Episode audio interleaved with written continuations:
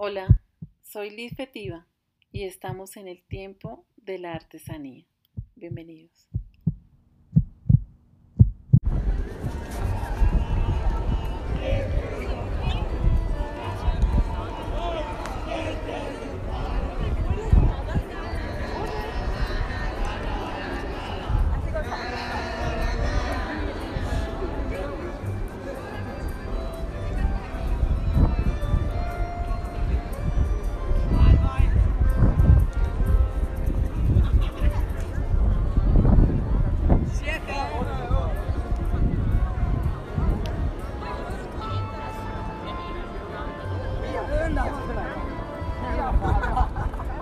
Estamos en la Plaza de San Marcos, en Venecia, Italia, y es momento de compartirles una historia que se entreteje entre los canales de esta hermosa ciudad, las góndolas y gondoleros, quienes se ven usando el sombrero canotier, hoy en el tiempo de la artesanía.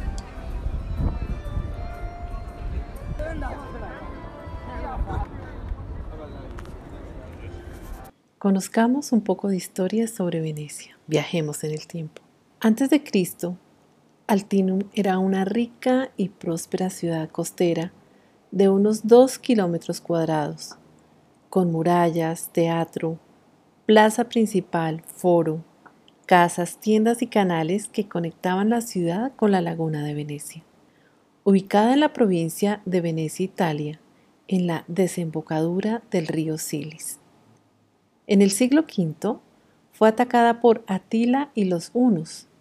Esta invasión que duró siglos obligó a las personas que vivían allí a buscar refugio a seis kilómetros de tierra firme, en las islas de la laguna al borde, aproximadamente a cuatro kilómetros del mar Adriático.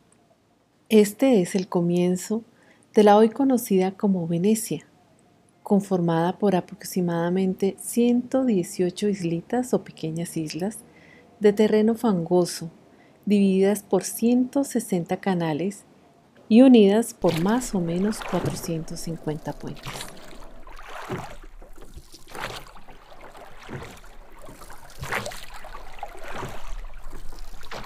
La hermosa ciudad de Venecia, la Serenísima o la ciudad de los canales Está construida bajo más de 10 millones de troncos, a manera de pilares que son protegidos a su vez por el fango. Por eso ese bosque que soporta la ciudad está salvaguardado de los estragos del tiempo, porque la madera no se pudre. Con la modernidad, Venecia ha tenido que afrontar diversas circunstancias que no vamos a abordar en este podcast.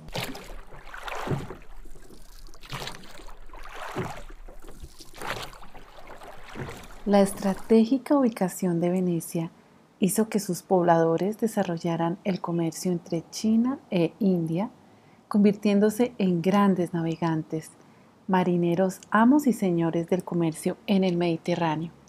Esto conlleva a una serie de implicaciones en la forma de vida de sus habitantes. En Venecia se puede apreciar la hermosa arquitectura desde la Basílica de San Marcos, construida en parte con los donativos que fueron obligados a pagar los ricos mercaderes y hasta donde se dirija la mirada. Se puede apreciar un detalle, un objeto, una escultura, diversas obras de la arquitectura, el arte y la artesanía. La riqueza que desarrollaron los mercaderes de Venecia trajo consigo la prosperidad para la creatividad. La historia nos ha contado sobre Tiziano, el Veronés, Tintoretto, y otros varios grandes maestros del arte. Ahora encontramos en Venecia una herencia viva en manos de los artesanos que tienen allí sus talleres y que con puertas abiertas reciben al turista para contar su historia y mostrar lo que saben hacer. En el recorrido del laberinto que son las calles de Venecia, nos topamos con personas artesanas dedicadas al papel maché, técnica con la que se hacen las máscaras para el carnaval de Venecia desde el siglo XI, tejedoras, orfebres, luteros, ceramistas que recrean con dibujos y pintura los hermosos paisajes que allí se admiran, carpinteras que han innovado sus técnicas y productos para ofrecer rompecabezas en movimiento coloreados o naturales, todos estos objetos hablando de la Serenísima, Una constante observación y una identidad clara encontramos en las piezas que se ofrecían. Maestros de la encuadernación, bisuteros, encontramos pequeños locales de bocados típicos y algo que me llamó la atención de manera particular es que vi algunos locales atendidos por personas asiáticas. Hace unos 12 años había estado en Venecia y en aquella ocasión encontré mercancía china en locales atendidos por personas asiáticas. En este viaje encontré todo tipo de objetos hechos en Italia y todo lo que vi era italiano. Encuentro una conexión con dos sellos que vi en las vidrieras o escaparates de los talleres de los artesanos. No hablo italiano. Dice Confortigiano Venecia, Qualita Artigiana Craft Quality que traduce, bueno, Confortigianato Venecia, que es el nombre de una asociación, Venecia Calidad Artesana, Artesanía de Calidad. Y el otro sello decía, This artisan is part of the network Venice Original Excellence, Technique and Tradition, veniceoriginal.it, que traduce, este artesano forma parte de la red Venecia Original, Excelencia, Técnica y Tradición veneciaoriginal.it. Nos informaron que existe una política en este momento en Venecia que exige que todos los productos ofertados estén elaborados en Italia. Resulta que desde 1945 existe una asociación comercial que representa y protege pequeñas empresas artesanas y de otro tipo. Es el Confortigianato. Pueden visitar su página en www.artigianivenecia.it, Venecia con Z. Tienen oficinas en Venecia, Lido, Murano, Burano, Pellestrina y Sassavio.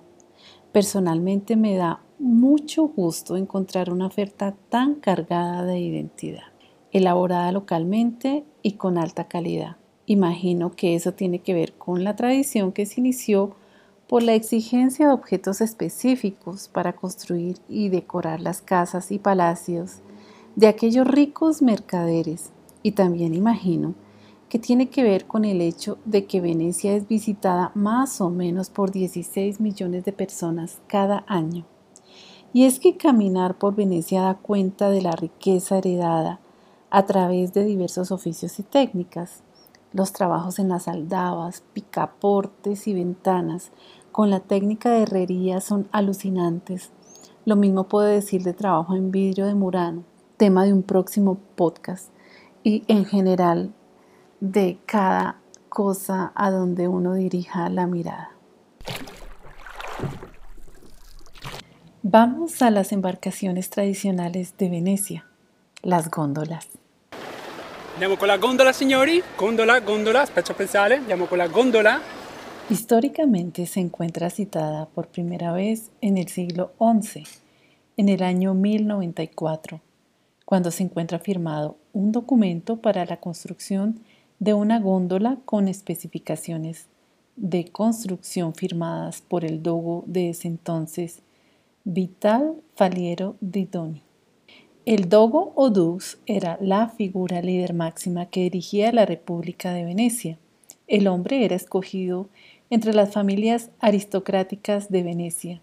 Esta tradición duró más de mil años. El símbolo de poder del dogo era un tocado rígido denominado el corno ducale. La forma de este singular tocado hace parte de la composición de una vistosa parte de las góndolas denominada el ferro da prora, que es un objeto de hierro, una línea que emerge desde la parte de abajo de la proa y se junta con un hierro en la quilla. Se erige siguiendo la silueta de la misma, proyectándose por encima del punto donde se acaba la madera de la proa. Este recorrido serpenteante desde la base de la proa hace alegoría al Gran Canal. El ferro de prora es un elemento que suma a la identidad de las góndolas y está compuesto desde la parte de arriba por el mencionado corno ducale, terminado con una especie de media luna o más bien un arco ubicado sobre seis dientes de hierro.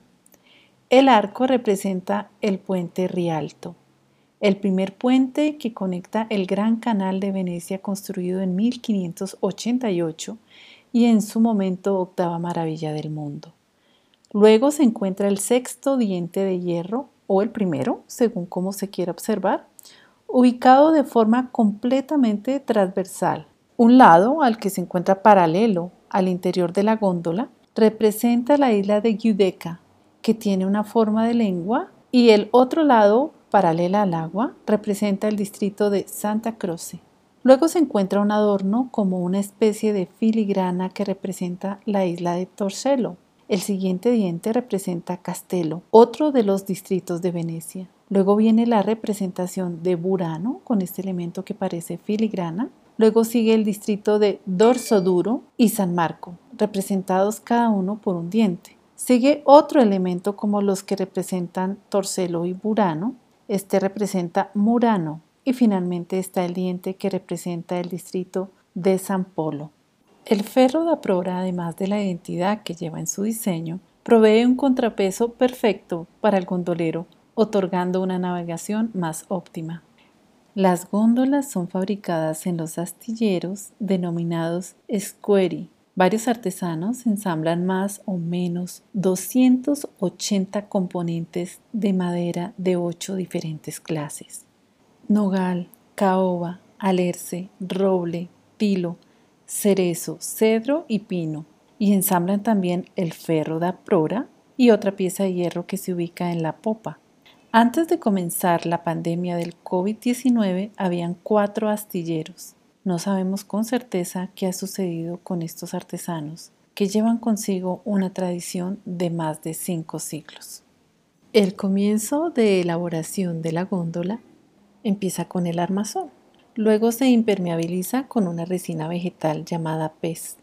Luego viene el ensamble de las aproximadamente 280 piezas mencionadas anteriormente y luego se pinta. Sigue la elaboración del interior de la góndola, el espacio llamado parecio, donde irán los pasajeros y la forcola, que es donde reposa el remo. Esta embarcación está diseñada para remar con una sola mano. El remo en particular está hecho por un artesano especializado llamado remer. Luego irán los detalles interiores que complementan el diseño de cada embarcación. Estamos hablando de unas 400 horas de trabajo y de siglos de experiencia y aprendizaje, pues cada uno de los artesanos han tenido que pasar su vida entera gran parte de ella en los astilleros y en Venecia este oficio, como el de ser gondolero, generalmente es una actividad heredada por generaciones.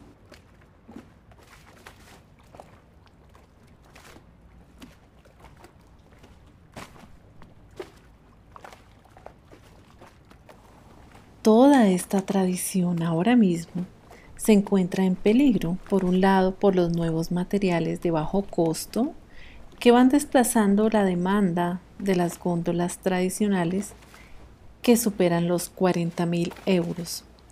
De la misma forma existe una amenaza que se relaciona con la baja demanda de los paseos en góndola pues los turistas la mayoría de las veces no estamos dispuestos a pagar los 80 a 100 euros.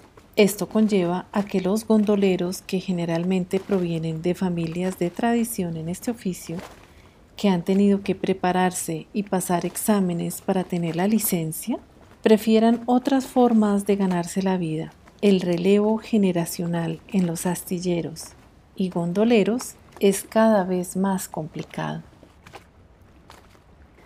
A los gondoleros les vimos en diferentes sitios de la ciudad. Hay señalización especial que indica el servicio de paseo en góndola y una de las cosas que personalmente encuentro encantadoras es ver a personas de diferentes edades vestidos con las camisas a rayas, utilizando los sombreros, algunos, sobre todo en verano, llevándolos en la mano o en una esquina de la góndola. Cuando vuelva a Venecia, Espero recordar toda esa tradición de siglos que hace que pueda disfrutar de un paseo en góndola con una persona que seguramente tiene su propia historia alrededor de esta hermosa embarcación. Y aquí viene entonces la historia del uso de los sombreros canotier por parte de los gondoleros de Venecia. Es una tradición que se dice comenzó hacia 1880, cuando los gondoleros lo adoptaron y para diferenciarse de los marinos que lo usaban, le colocaron una cinta larga de color oscuro o bicolor. En 1881, Renoir pintó El almuerzo de los remeros o Le déjeuner des canotiers.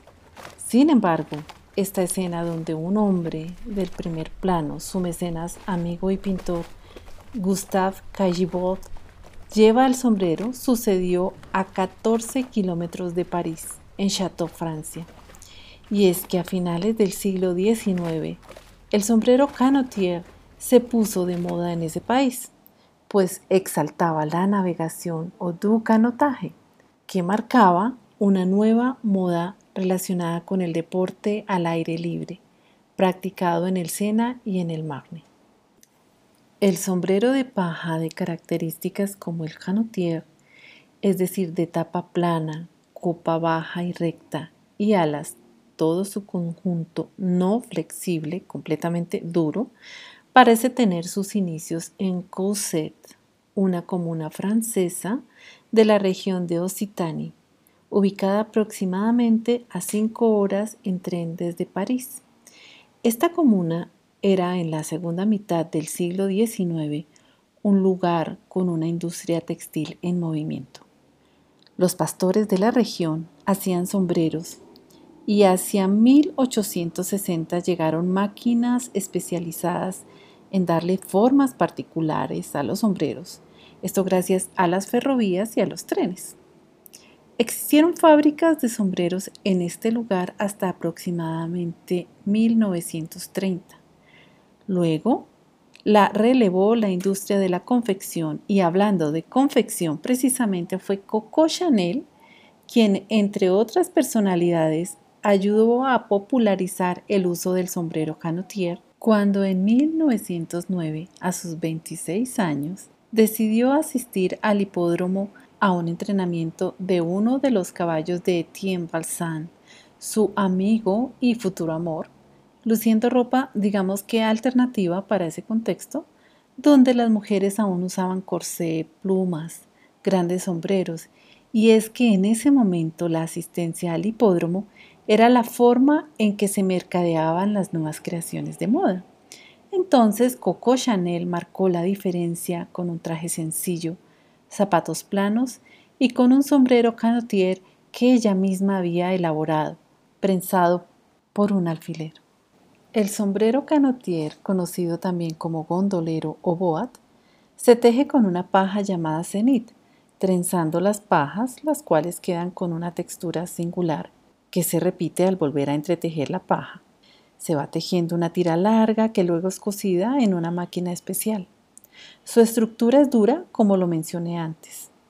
Fueron varios y diversos eventos que ayudaron a, digamos, masificar el uso del sombrero canotier. Entre ellos, además del episodio de Coco Chanel, está el hecho de que los inmigrantes italianos en Estados Unidos llevaron sus sombreros que ya se habían popularizado cuando estalló la Primera Guerra Mundial. Mary Poppins, Fred Astaire, considerado uno de los mejores bailarines del siglo XX, actrices y actores del género de teatro de variedades o vaudeville ayudaron a su masificación. Al igual que Maurice Chevalier, figura reconocida de la cultura francesa en la década de 1920 y 1930. Él utilizaba este sombrero en sus apariciones musicales y en 1962 al lado del grupo Les Chaussettes Noirs grabaron el Twist du Canotier. Los agentes del FBI lo utilizaron antes de la guerra. Encontramos una foto de 1921 donde una multitud de personas reunidas afuera del Times Square siguen una pelea de boxeo y se aprecia el uso de sombreros tipo canotier. Aunque debo decir, en Estados Unidos también se popularizó el sombrero llamado pork pie, que usualmente es nombrado y o confundido con el canotier. Hoy en día hemos visto a celebridades como Elton John usando también este icónico sombrero. No encontramos un certificado de origen del sombrero canotier. Tal vez es por esta razón que su elaboración se hace con diversidad de materias primas y en diferentes zonas del mundo. Esto incluye una versión muy barata del sombrero canotier hecha en espumaflex o icopor, un material que es 0% biodegradable. Vivimos este verano del 2022 y aún existen los gondoleros y sus góndolas tradicionales. Creo que la experiencia al verles es parte del embrujo que es visitar Venecia. No sabemos qué nos depare el destino, porque nuevos materiales desplazan ahora mismo esa construcción tradicional de góndolas. Otros materiales han sido implementados para el sombrero canotier. Entonces viene el tiempo de la artesanía, que es una manera de vivir de forma consciente con nuestro entorno.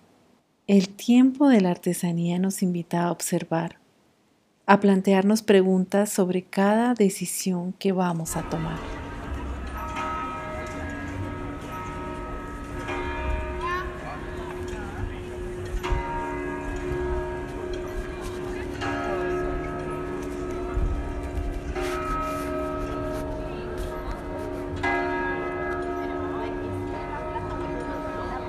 Volvemos a la Plaza de San Marcos, Patrimonio Inmaterial de la Humanidad UNESCO. Y aquí nos despedimos con el sonido de sus campanas a medianoche, la música de fondo y el murmullo de algunos de los millones de turistas que pasamos por aquí hoy en el tiempo de la artesanía.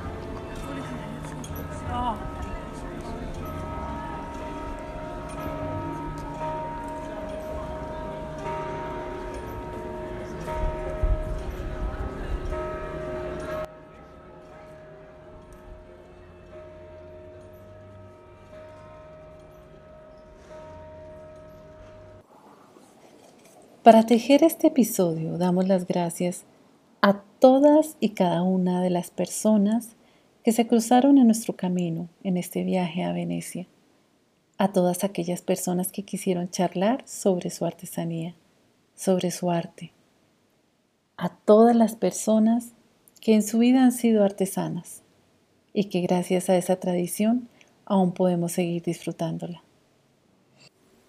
Gracias a Big Daddy persona usuaria en TikTok, quien en el video del sombrero Montecristi, antes Panama Hat, nos escribió, abro comillas, Elton no usa un Panama, usa un canotier. Cierro comillas. Gracias por tu comentario, que es la semilla de origen para este episodio. Gracias a Sara Lucía, Carlos Arturo y a Constón por disfrutar al tiempo de la artesanía todos los presentes que este viaje nos entregó. Gracias a las personas de las comunidades Agile Artesano y a la comunidad de artesanos latinoamericanos unidos CALU. Gracias también a las personas de la comunidad Ágil de Latinoamérica y Agile Open Camp. Ustedes nos inspiran. Y al equipo Bowie, Ruth Guevara, Carolina Ávila, Ángela Guevara, Jaime Álvarez y a mi mentor, Carlos Arturo Quiroga. Hasta la próxima en el tiempo de la artesanía.